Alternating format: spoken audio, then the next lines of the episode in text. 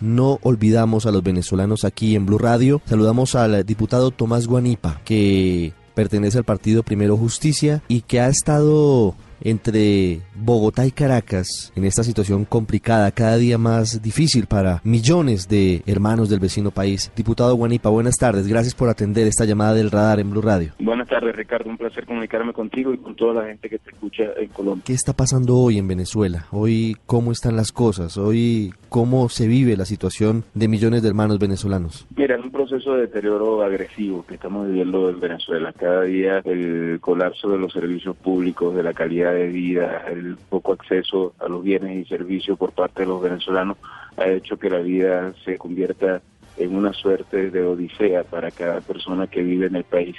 Hemos visto como en los últimos años, principalmente en este, la gente busca poder tener una solución a sus problemas en otras tierras ajenas eh, a Venezuela porque lamentablemente en su propio país no se pueden resolver los problemas. Y estamos en una suerte de aislamiento del gobierno nacional que ha hecho que ellos reaccionen de una forma muy agresiva, aumentando y profundizando la represión en Venezuela al punto que hemos llegado ya al asesinato de personas que siendo torturadas pues eh, son asesinadas por parte de la policía política del país como pasó con Fernando Albán.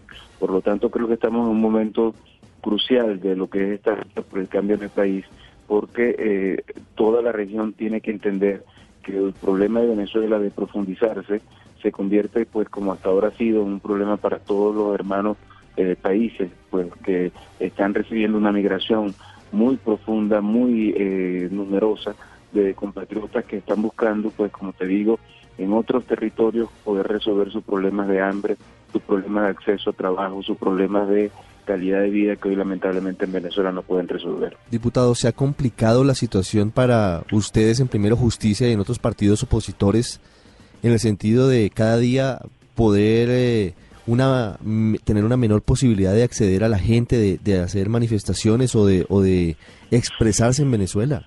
Sí, por supuesto, especialmente nosotros en Primero Justicia hemos sido objetivo clave del gobierno nacional y para nosotros poder movilizarnos en el país eh, poder hacer alguna protesta, eh, poder estar libremente se ha convertido en una cosa absolutamente prohibitiva. Eh, lo que ha ocurrido con Juan Requesén, diputado nuestro, lo que está ocurriendo con diputados que hoy están resguardados en algunas embajadas y otros que estamos afuera, pues es consecuencia de haber luchado durante todo este tiempo por evitar que llegáramos a lo que hemos llegado, por luchar para que el país pueda tener un cambio y por no habernos doblegado al gobierno nacional el no haber firmado un acuerdo absolutamente nefasto para el país en República Dominicana ha traído como consecuencia una persecución por parte del gobierno Primero Justicia que es propio de los regímenes dictatoriales.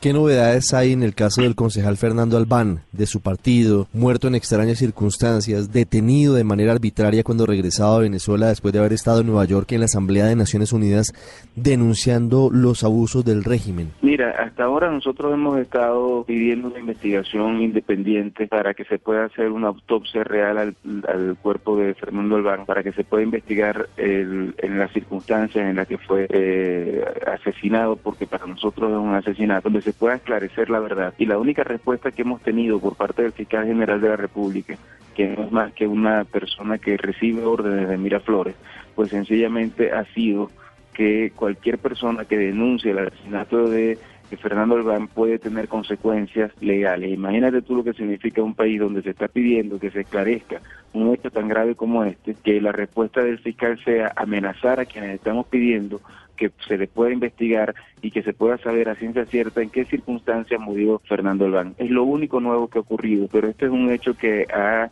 estremecido al mundo entero y que demuestra la brutalidad del gobierno de Nicolás Maduro, la atrocidad a la que han llegado. Diputado Guanipa, una pregunta final. Usted eh, dice que Ecuador sumándose al grupo de países que piden democracia en Venezuela es un símbolo muy importante.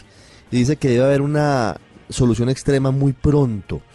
El embajador de Colombia en Washington, Francisco Santos, dijo hace unas horas en eh, un foro en la capital estadounidense que había un consenso para una intervención en Venezuela. No hablo de qué tipo de intervención, si diplomática, si eventualmente armada o humanitaria.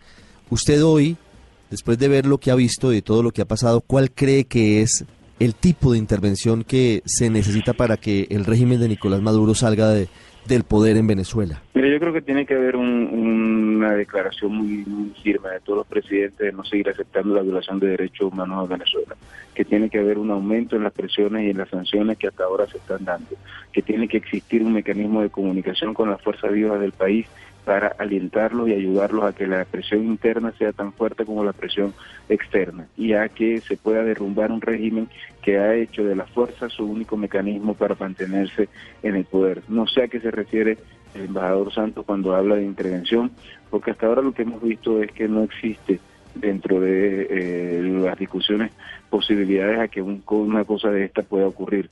Pero en todo caso yo sí quiero reiterar que el liderazgo de Colombia en la región es muy importante para que en Venezuela se pueda generar ese cambio en el menor tiempo posible y que ese cambio tiene que venir de una agenda común de todos los países, es decir, basta ya de dictaduras en América Latina, estamos en pleno siglo XXI y hagamos lo que tengamos que hacer para que se restituya el Estado de Derecho y la democracia en el país. Es el diputado Tomás Guanipa hablando en el radar en Blue Radio sobre la situación difícil en eh, su país.